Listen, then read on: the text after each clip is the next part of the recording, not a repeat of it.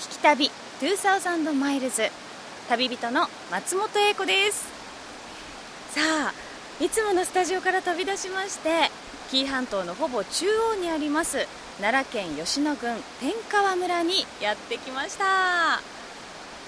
皆さん川の流れる音聞こえてますでしょうか？そうです。天川村というだけありまして天の川の上の橋に、えー、今来ております。もう周りはね本当に山々がもうぐるっと360度すべて山の景色ですよね。今日お天気にも恵まれまして晴天でございます。えそしてこの天川村え私初めて訪れたんですけれどもどうやら神秘的なものがたくさんあるようなんですね。いや本当ここに来るまでも東京から約6時間くらいかかってきているんですけれどもね。この天川村一体どんなものがあるのか。もうすでにね空気がちょっとねこの辺りからぐっと変わってきたような感じもするんですけれども一体何があるのか。歴史と神秘が宿る奈良県天川村。一体どんな歴史そしてどんな神秘があるんでしょうか。探っていきたいと思います。それでは行ってきます。き旅2000マイルズナビゲーターの伊門宗行です。この番組は日本列島を北から南までおよそ2000マイルを旅しながらその土地に暮らす方々と出会い歴史や芸術食文化などの魅力を聞きその街ならではの音に触れ合う旅番組です。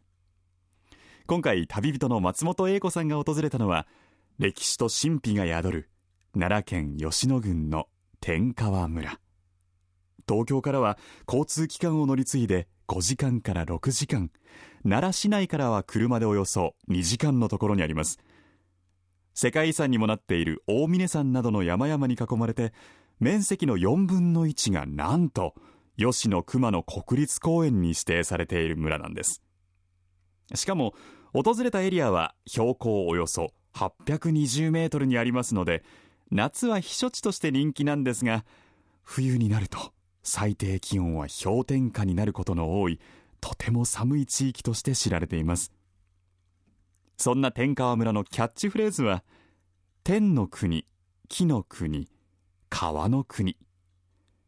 山岳信仰の聖地天上の国で天の国。林業が盛んで杉やヒノキ林が広がっていることから木の国。熊野川の源流で水に恵まれていることから川の国なんだそうです。歴史と神秘が宿る奈良県天川村。一体どんな出会いが待っているんでしょうか。旅の様子は番組ホームページの動画や旅日記でも楽しむことができます。ぜひホームページをチェックしながら聞いてみてください。さて奈良県の大峰山の麓にある吉野郡天川村。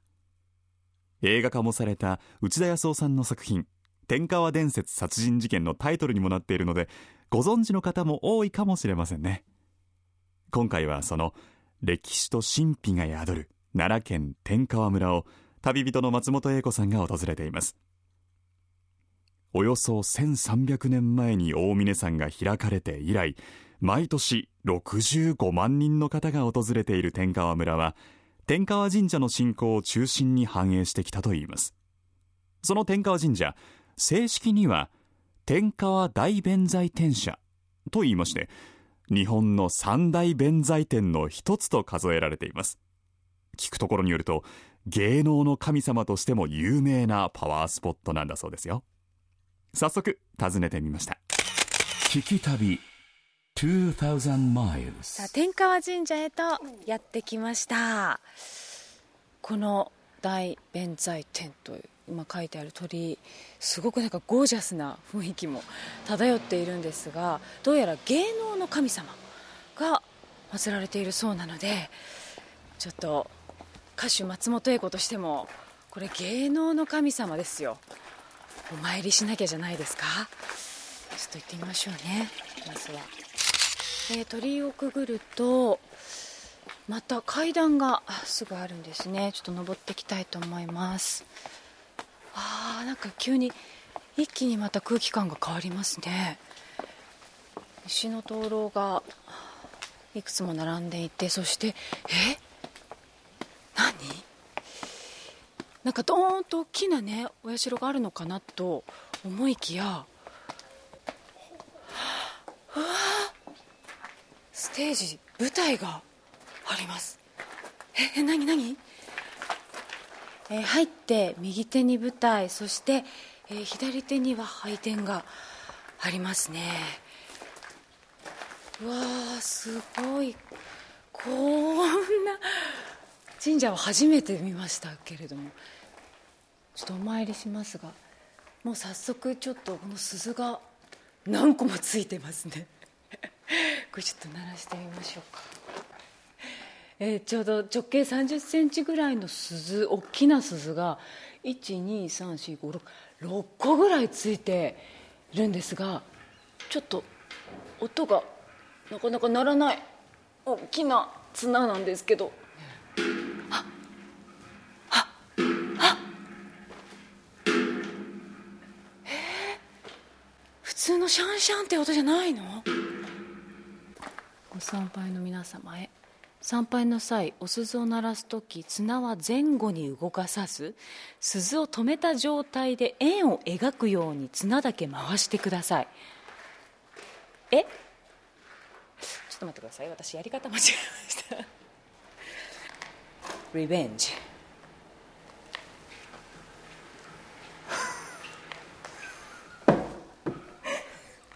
私芸能の神様。ちょっと遠いかな。会いに来たんです。なってください。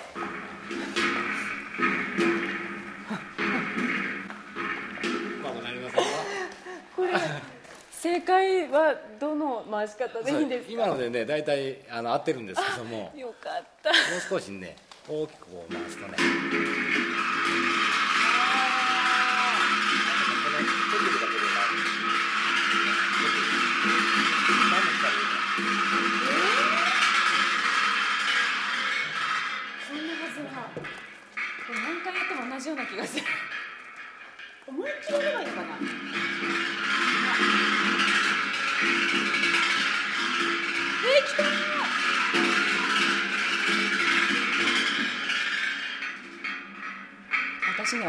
足りない。聞き旅2000 miles えー、先ほどの拝殿の目の前にあります、はい、えー、こちらは能のお舞台そうですね。ですよね、はい、でちょっとお話を伺います、はい、改めまして、えー、天川大弁祭電車ネギの柿坂正隆さんです。よろしくお願いします、はい、こんにちは。いやでもこの並びというか、はい。まあ、あの能舞台ですけども正式名称は、まあ、神楽殿と申しま,、はい、と申しましてまあ巫女がお神楽を舞う一つの舞台として、まあ、作られたお社ですねここはもうだからまさに神様に自分のまあ芸道をまあ、極められた方がここで神様にまあご奉納するという一つのまあ舞台形式になっております。そうですよね、はい、その舞台の上でお話を伺うっていうなんかまた貴重な。いえいえもう全てこれヒノキでできとる舞台ですから。これ広さどのぐらいですかね？まああの普通のまあ能舞台よりは広くて、はい、まあ分かるかな3軒4軒ぐらいの広さになっておる舞台で、えー、ございます実際に、はい、あのこちらは今でも能の舞台もされたり。はい。えーと、今は年に3回ですね、はい、まあ、本格的な、まあ、日本の古典能楽が演能されておりますし、まあ、その他にも、えーまあ、多くの、うん、アーティストたちの音楽コンサートとか、はい、また日本の古典的な舞踊とか、また神社の、まあ、人生儀礼でもある結婚式とかですね、えー、この場所で執り行ったりしております。いいですね、はい、もうここで結婚式あげたらもう、はい、本当に素敵ですよね、はい、改めてなんですけれども、はい、この天川神社の創建というのはいつぐらいなんですか、えー、創建は白鳳年中。白鳳年中と言いますとね大体大会の改新から、はい、飛鳥時代にかけてのですね年代になりまして、はい、まあ1300年前の話になろうかと思います、はい、もうじゃあその頃からその芸能の神様として。そうですね、あのこの天川神社が静まっておるこの里は天川村と申しまして、はい、まあ、昔からあの山岳信仰修験道の里として、まあ、知られておるところなんですね、はい、でそのまああ修験道を開かれたのが縁の行者という方でございまして、はい、吉野から熊野にかけてですね、えー、これ平成16年に世界遺産になったお山でございますけども、えー、そのお山を開くにあたって最初に、まあ、天に向かって縁の行者様がお祈りされたら、えー、羽衣を着た天女が舞い降りてきてその天女を見て、まあ、弁財天として、はえご監督したっていうのがこの天川の弁財天の大神様の、まあ、始まりだともされております。天女様。そうですね、はい、だったんですね、はい。いや私初めて来ましたけれども、はいうん、最初にあの鈴が鳴らせなくて、はいはい、もう本当に どうしようかと思ってしまいましたけれども、はいはい。はい、名称はいすずと、はい、50の鈴って書いてですね、はい、いすずと申しますけども、えー、まあ、言われはですね、えー、まあ神代の昔、まあ、あのこの世が真っ暗闇になってしまったと、はい、まあ、その時に雨のうずめの御事様がですね、はい、真っ暗闇の中でその舞を回って面白おかしげにですね。でそうするとえー、扉の奥の方に隠れておった天照さんはですねで少し扉を開けてですね、えー、外を覗こうとした。その時に力の強い神様がその扉をわっと開いてですね、このようにまた光が戻ってきたという神話があるんですよね。でその時に雨のうずめの御事様が矛っていうですねものにこのお鈴をつけてですね、舞を待ったと伝わるこの五十でございまして。あの、まあ、天川神社では、まあ、神代から伝わる五十として、はい、この御本殿のねお扉の中に、まあ、大切に、えー、お祭りをさせていただいてるんですね。あのこちらでね先ほどもお祭りもあの行われているということなんですが、はい、どういったお祭りが？2月の2日から3日にかけて、はい、これはどこの地区でも行われている節分というのがございますね。その時にえーまあ、私はこの天川神社の鮭といいまして、はい、代々この天川神社に仕えてきた家柄なんですね。でその私の先祖をたどっていくと、はい、その鬼の我々は子孫に当たるんだということが言われておりましてで普通まあ節分には、えー、福は内鬼は外でしょ？ですね。ですよ。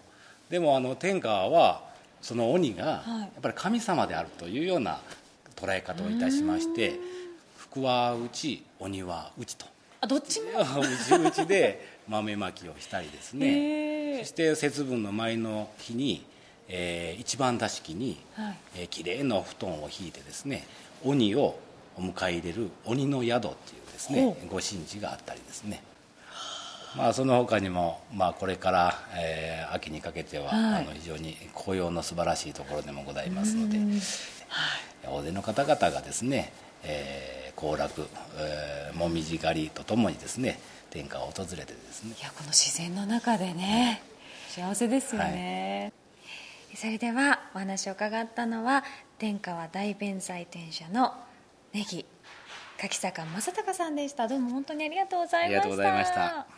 神代の昔から伝わる五十鈴に鬼の子孫鬼の宿もうここだけでネギの話からも神秘的な言葉がたくさん出てきますけれどもこの天川神社で見る紅葉もまさに神秘的なんでしょうね。いや見てみたいな。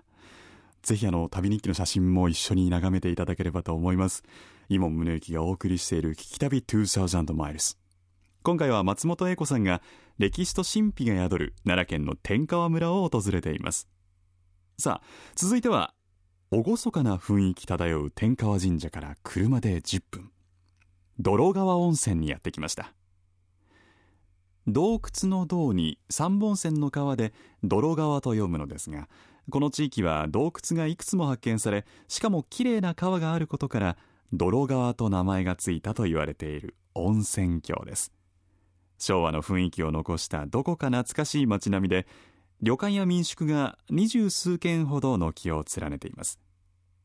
そんな泥川温泉の旅館街を歩いていると「だらにすけ」と書かれた看板を発見。一体どんなものなんでしょうか？早速ダラニスケを販売しているお店松谷製造本舗の松谷光久さんにお店の縁側でお話を伺いました。聞き旅2000 miles いやあのもうここお店のすぐもうオープンなところにはい、ずらっとお薬ですか？これは。そうですね。並んで胃ますけれども。腸薬なんですけども。はい。胃腸薬？胃腸薬ですね。なんですね、はい。これダラニスケが正解なんですか？ダラスケが正解、えっ、とダラスケっていうのはあのまあニックネームみたいなもんでダラニスケっていうのがまあ本当の名前ですね。はい。そうなんですね。この、まあ、ダラニスケですけれども胃腸薬いつぐらいから作られてるんえでーっすか、とねこれは古いんで奈良ではまあ一番古いお薬なんですけども、ええ。白鳳年間ってご存知ですかね？奈良時代よりちょっと前になりますね。へえ。はい、その頃にあの縁の行者っていうあの、まあ、山伏のはい。元祖みたいな方がおられて、うん。その方があの創薬されたってお聞きしてるんですけど、はい、その頃のお薬っていうものは？薬草を煮詰めてうん。水飴状にしたほものをあの、まあ、山であった竹の皮にこう伸ばしてえそれを乾かしてあのお薬としたんですよ。あの山伏さんが、はい。あの修行に行かれる時にあの携帯しまして、はい。それをあのお腹痛い時とかに、うん。あの割って飲んでたんです。じゃあ自分でもう一回一回割りながら。そうですね。あの板チョコみたいなあ形になってるなるほどなるほど。乾かしたらね。でちょっとずつはい。ちょっと具合が悪くなったら飲むっていう。そうそう。なるほど、はでそこから、まあ、この、まあ、練りっていうか丸いお薬はい。に変化したのはこれはまあ昭和になってからですね。う、ん。はい、それまではもう板薬がえ主役でした今ちょっと目の前にありますけれども、はいはい。本当になんか34ミリっていうところなんですぐけどらいのね、はい、小さな粒黒い粒ですけれどもこのそもそもなんですけども先ほどの名前の話しましたけども、はい。なんでダラニスケって言うんですか？まあ、これはあのダラニ教っていうお経がございますけども、うん。あのそれはあの功徳のあるお経ということで、はい。そのお経のようによく効くお薬っていう意味ですね。へえ「つけ」っていうのはまあ薬っていう意味があるんですけども、そうなんはいですね、まあ、ダラニ教のようによく効くお薬っていうはあ意味ですね。そこからはい。取ってるんですね、そうですね。で、まあ、あのお坊さんとかがあのお経を読む時にあの眠たくなるらしいんですね。お坊さんも長いお眠たくない経をええ読まれる時に、はい。でまあ眠気覚ましに飲まれたっていうあれもありますけども、すごく苦いお薬なんでね。実際、はい。え今も苦い？あちょっと板状のよかったら取ってみましょうか。えはい。あるんですか、ありますけど、はい、今も板状のものが、はいあります。ちょっといいですか、はいちょっと試してみても。ありがとうございます。へえすごい。ちょっとなんかドロッとした、はいはい。なんか。そこにありますね大箱っていう。あはい。ここになんかこれ原料ですか？そうです。原料がまんまあるんですけどこれ木木の皮ですか？木の皮ですね。あ開けちゃいましたけど、はい大丈夫です。これちょっと香ってみてもいいですか、はい匂いはないです。あ全く匂いはしないですね。ちょっとまああの中がねあの黄色いんですよ、はい。それ開けたら分かりますけども。そうですこれを割ってみましょうか。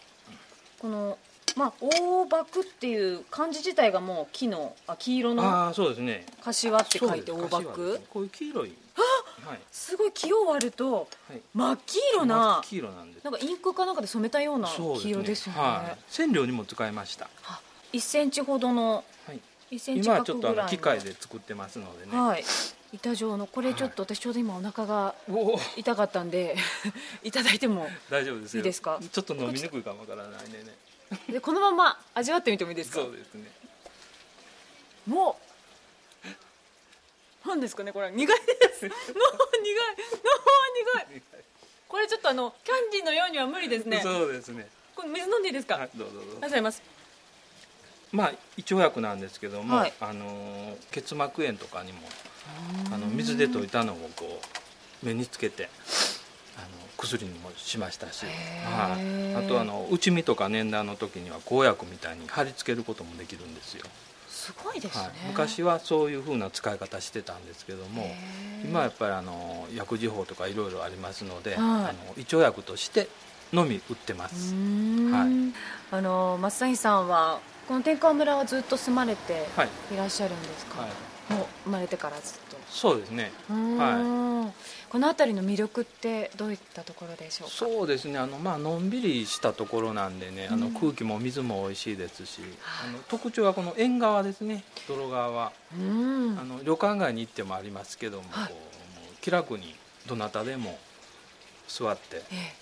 あのお話もしても結構ですこのお店だけじゃないんですね？うちだけじゃないです。はい、まだ旅館街でも何箇所もあります、はい、それも皆さんふーと立ち寄っても全然構わないですね。開けっぱなしっていう感じで。特に夏はね、はい、開けっぱなしで涼しいですし、うん、いいとこですよ。ということでお話をお伺いしたのはダラニスケ松谷製造本舗の松谷光久さんでした。どうもありがとうございました。ありがとうございました。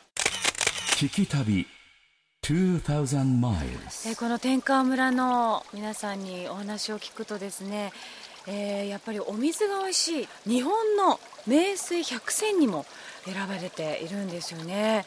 えー、というわけで、えー、ここで泥川財産区議会観光委員長の増谷秀樹さんにお話を伺いたいと思います。はいどうも。こちらこそよろしく。あのー、こちらゴロゴロ水。可愛らしいお名前なんですけど、うん、どうしてゴロゴロなんですかね、あのー、ここのモニュメントの、えー、すぐそばに、はい、その原水が出てる洞窟があるんやけど、ね、ええ、その洞窟の中から出てきてる水の音が、その洞窟に反響してゴロゴロと聞こえるとこからゴロゴロ水となったという。もうめちゃくちゃ単純な 話で。まあ、今ではブランド名になって。その音ちょっと聞いてみたいんですああいいですよ。いいですか、はい、じゃあよろしくお願いいたします。そしたらこっちの方へ来てくれたら。はい今ここは原水。ここがゴロゴロ水が出てるいわゆる原水。はい。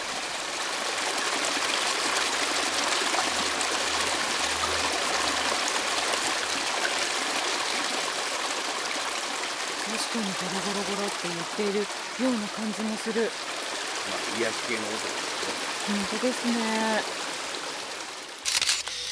えー、増谷さん、はいはい、このゴロゴロ水なんですけど、うん、特徴ってどういうところなんですか？水温、はい、水温が一年中変わらない。ほう、えー、大体約10度。これは一年中変わらない、まあ中に入ってる成分自体がカルシウムマグネシウムカリウムナトリウムと、で高度から言うと、はい、まあ、89ぐらいの高度な軟水。軟水なんですね。赤ちゃんに飲ましても大丈夫。へえ一番多く含まれてるのはもちろん石灰岩、えー、ここはカルスト地層なんで、はい、その石灰岩が水に溶け込んで、うん、えー、いわゆるカルシウムがたっぷり含まれてる。わお。ちょっとこれお水って触ってみてもいいものですか、うん、触ってくれて、まあ、手ですくって飲んでくれても。いいですか？じゃあ失礼します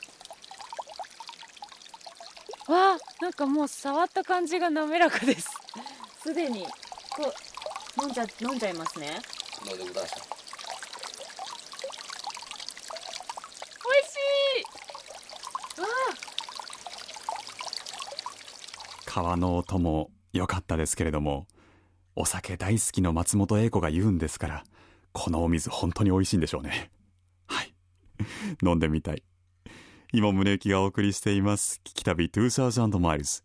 今回は歴史と神秘が宿る奈良県天川村を訪れている旅人の松本英子さん。芸能の神様でも知られる天川神社を参拝した後、泥川温泉に1300年前から作られているダラニスケを見せていただいた一行。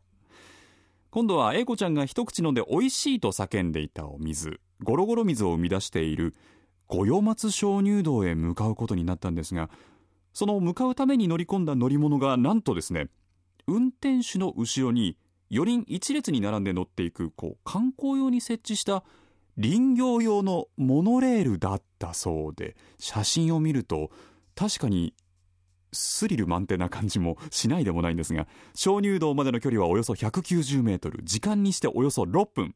最大斜度ここがポイントです。なんと34度もあるので増谷さん曰くある意味アトラクションのようなモノレールなんだそうです。英子ちゃん大丈夫でしょうか？聞き旅2000 miles えー、増谷さん、はい。今ちょっと私たちスタッフも含めヘルメットを装着して、えー乗り込みましたけれども。いやーもうすごい。これ本当一人ずつなんかシートがあって4人乗りですか？4人乗り、運転手入れてまあ5人や5人ですよね。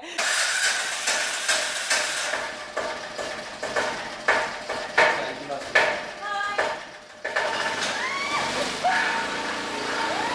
すごい煙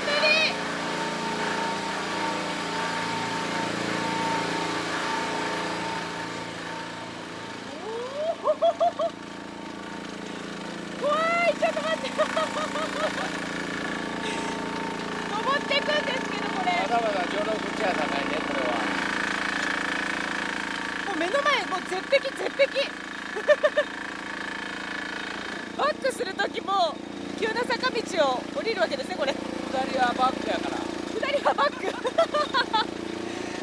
白いこれ楽しいですねまあ人人間たまにはバックもしゃんといやーこの杉林の中をこう縫うように一本のレールがあってそれをもうまっすぐに上に登っていくんですけど角度がきつくてゴールが見えません。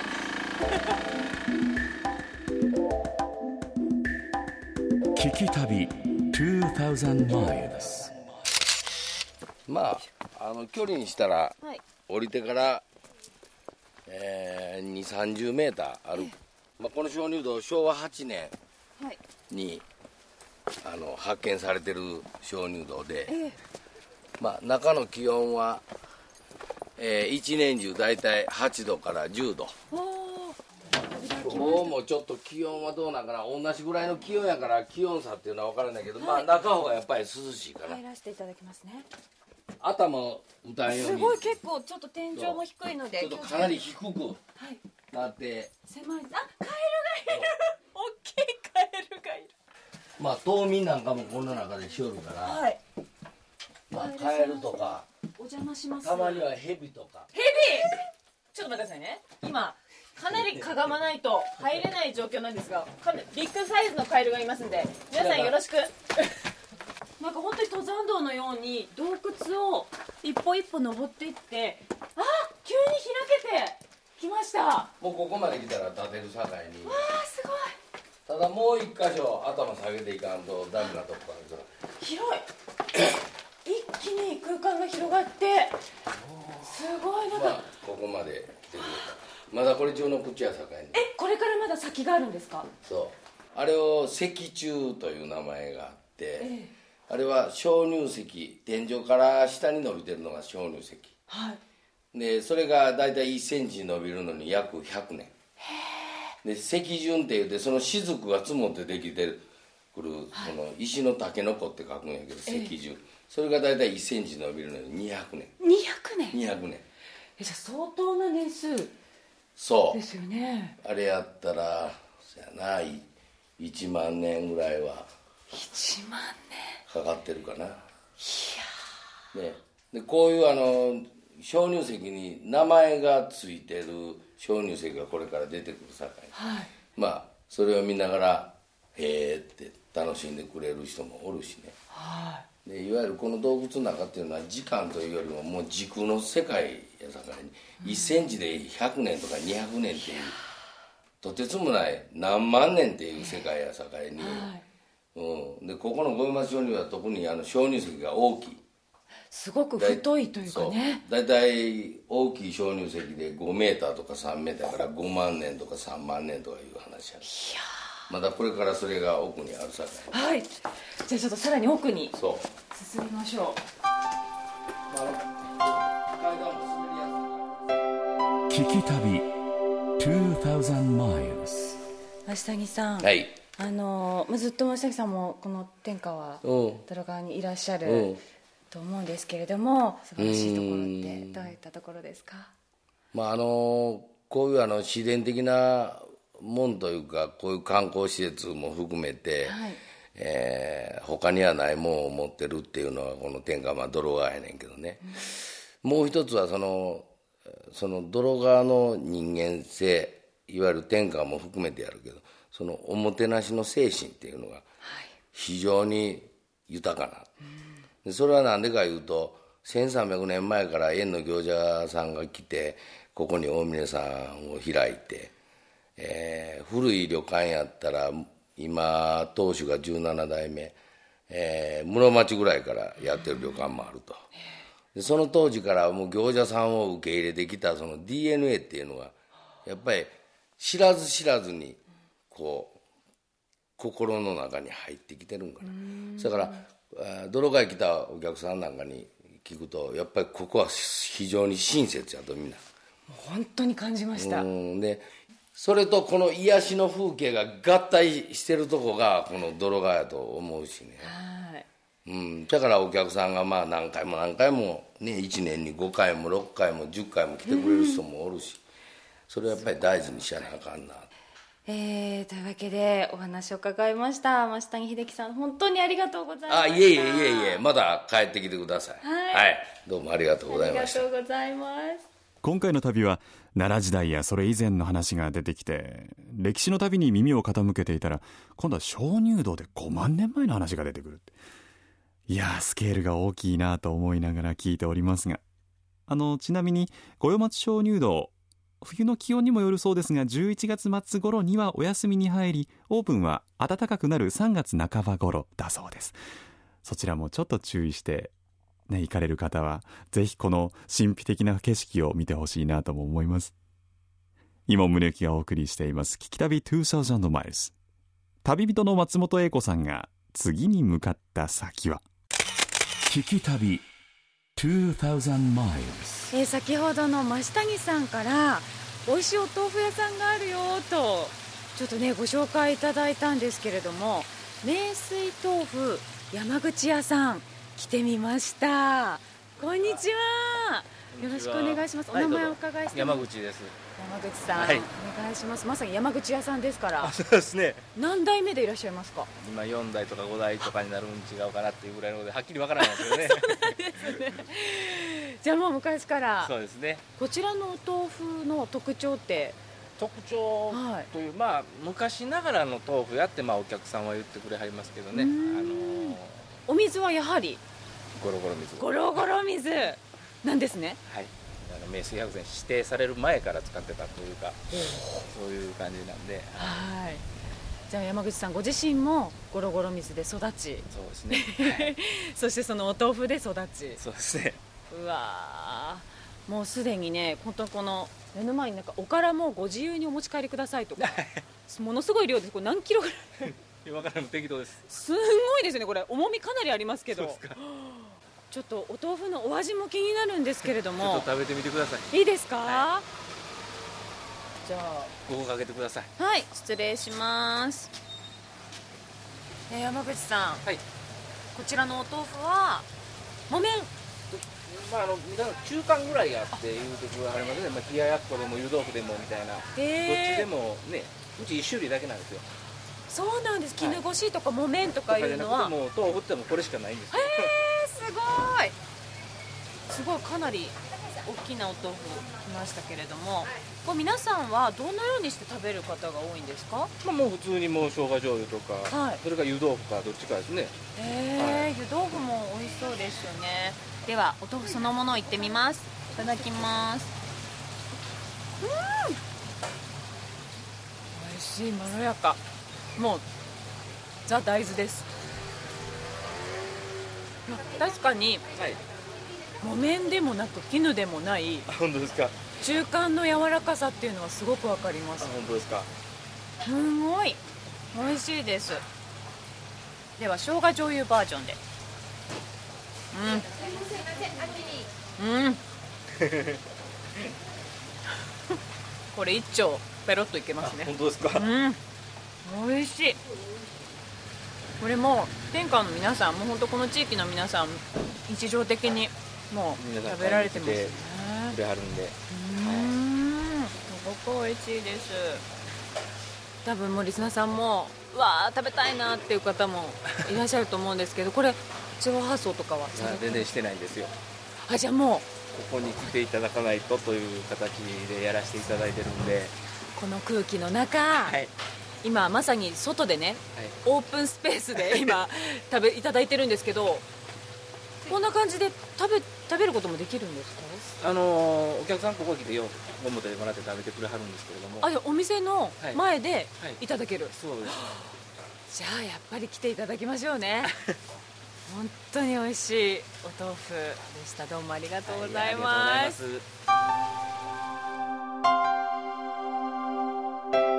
聞き旅2000 miles 聞こえますか？滝の音です。で今私がやってきたのは大峰山から流れている三条川。梶賀の滝の前にいます。びっくりするのがなんと川の色がエメラルドグリーンなんです。もう本当に南の島の海の色っていうぐらい不思議なことにすごく透明度の高いエメラルドグリーンのお水が目の前にあってびっくりするんですけれどもえ今回初めて天川村訪れましてもうとにかくこの水の音に癒されてえそして何に癒されたかというとやっぱり人のあったかさですね。もう行く場所行く場所もうどこもおもてなしの心が素晴らしかったですしもうとにかくこの天川村の魅力っていうのをもうちっちゃな頃から知っていてでそれを本当にたくさんの方に伝えたいって思いが皆さんあるんだなっていうのを本当に感じましたね。え実際に夜には私たち綺麗な星も眺めて流れ星も見たんですね。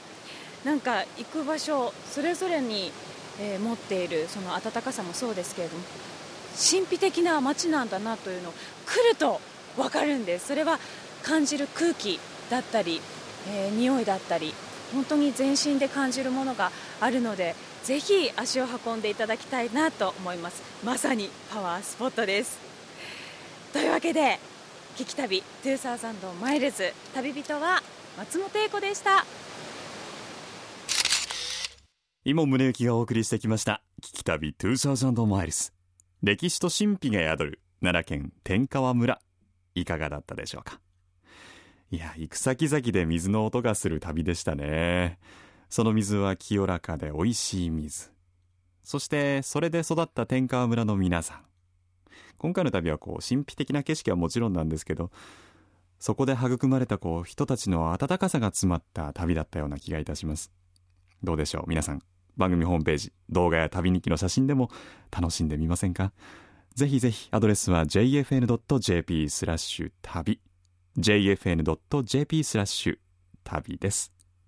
放送終了後はポッドキャストでも配信をしています。ぜひ合わせてチェックしてみてください。聞き旅2000マイルズナビゲーターは伊門宗行でした。